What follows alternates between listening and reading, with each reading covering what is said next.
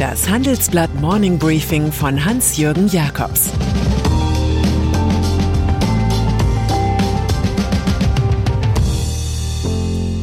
Guten Morgen allerseits. Heute ist Dienstag, der 16. November, und das sind heute unsere Themen.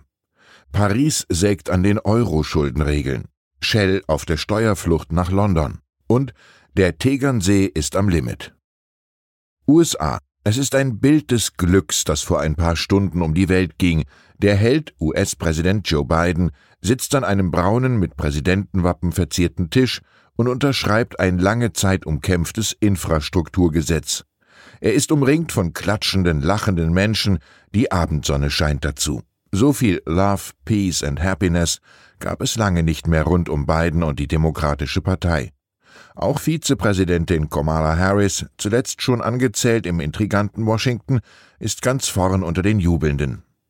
Amerika bewegt sich wieder, befindet Biden bei der Zeremonie. Insgesamt sind 1,2 Billionen Dollar beschlossen, das haben 13 Republikaner ermöglicht, zum Kummer des in Florida exilierten Donald Trump. Ein zweites ebenso voluminöses Paket für Soziales und Klimaschutz ist noch Streitobjekt der Demokraten. Diplomatie.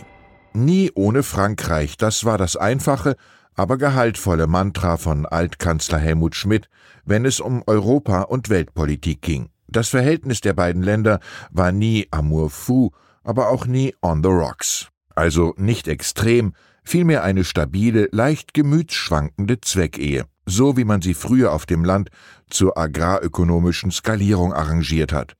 Nun aber erlebt Deutschland einerseits Angela Merkel fast schon im Austragshäuserl, andererseits übernimmt Frankreich in der ersten Hälfte kommenden Jahres die Ratspräsidentschaft der Europäischen Union.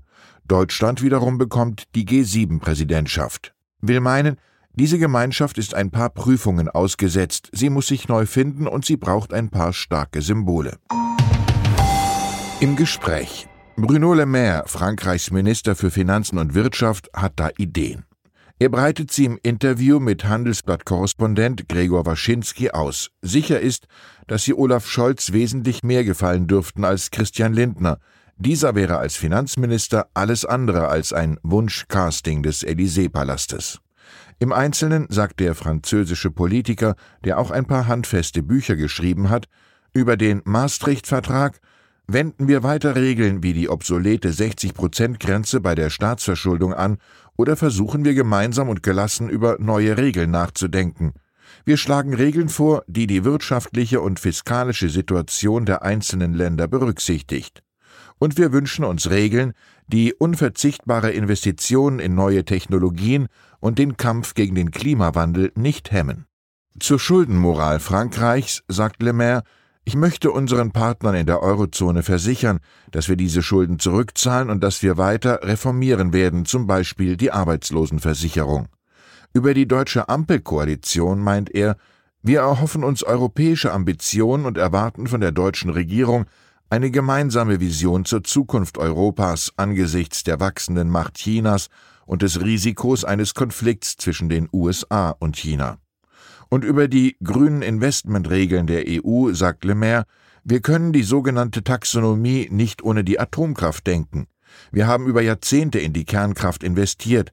Das ist Teil der französischen Identität und eine strategische Entscheidung. Atomkraft verursacht keine CO2-Emissionen. Puh, Etaismus, Schulden, Atom. Einfach wird das nicht, obwohl alle Akteure willens und gescheit sind. Aber es gibt nun mal auch eine Vernunft der zwei Geschwindigkeiten, wenn man Voltaire folgt. Alle Menschen sind klug. Die einen vorher, die anderen nachher. Shell auf Steuerflucht. Macht und Ohnmacht einer Regierung zeigen sich, wenn ein Großkonzern mit Abwanderung droht. Das geschieht derzeit in den Niederlanden.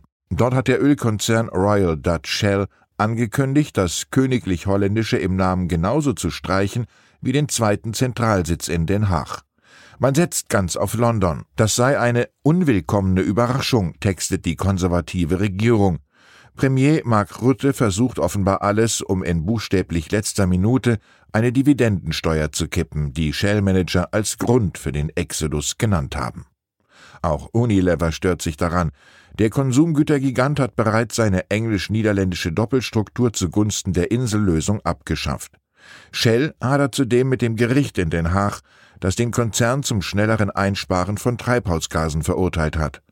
Und der niederländische Pensionsfonds ABP, skeptisch gegen Öl, Kohle und Gasaktien, hat ein dickes Anteilspaket von Shell losgeschlagen. Viel Ärger also im Tulpenland, aber die Aphoristiker verweisen darauf, dass die Biene ihren Honig aus derselben Blüte zieht wie die Wespe ihr Gift. Clinch bei den Grünen.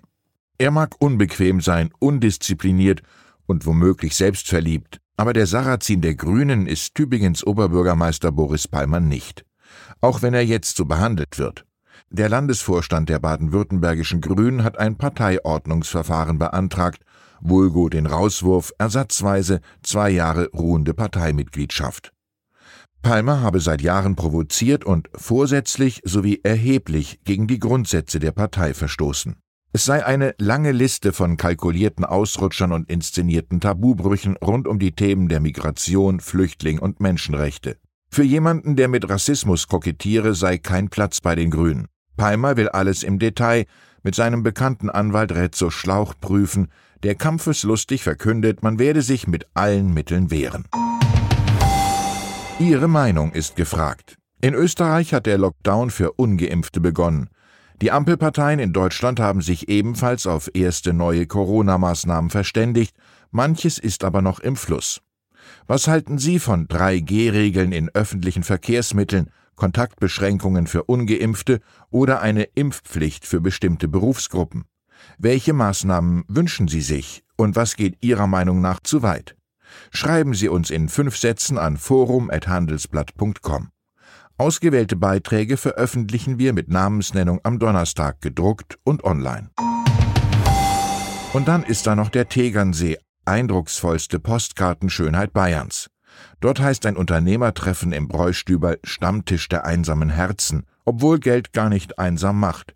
Es ist alles ein wenig größer als anderswo. Die Kraft der Natur, das Lebensgefühl, die Prominentendichte, die Vermögen, die Immobilienpreise, der Champagnerkonsum, aber auch die Staus und der Mangel an bezahlbarem Wohnraum. Neue Großbauprojekte im Volumen von insgesamt 700 Millionen Euro sind in Planung, prominente Familienunternehmer mittendrin. Im Grunde ist alles ganz einfach, dachte ich irgendwann während der Recherche. Weil durch Corona der Run auf das schöne Tal weiter zunimmt, die Berge und der See aber nicht mehr werden, regelt die Marktwirtschaft dies über noch höhere Preise. Deshalb werden wiederum die Bürgermeister der fünf Seegemeinden nun ihrerseits politisch kreativ. Der Tegernsee-Report, ein Idyll am Limit. Ich wünsche Ihnen einen lebensfrohen Tag. Es grüßt Sie herzlich, Ihr Hans-Jürgen Jakobs. Das war das Handelsblatt Morning Briefing von Hans-Jürgen Jakobs, gesprochen von Peter Hofmann.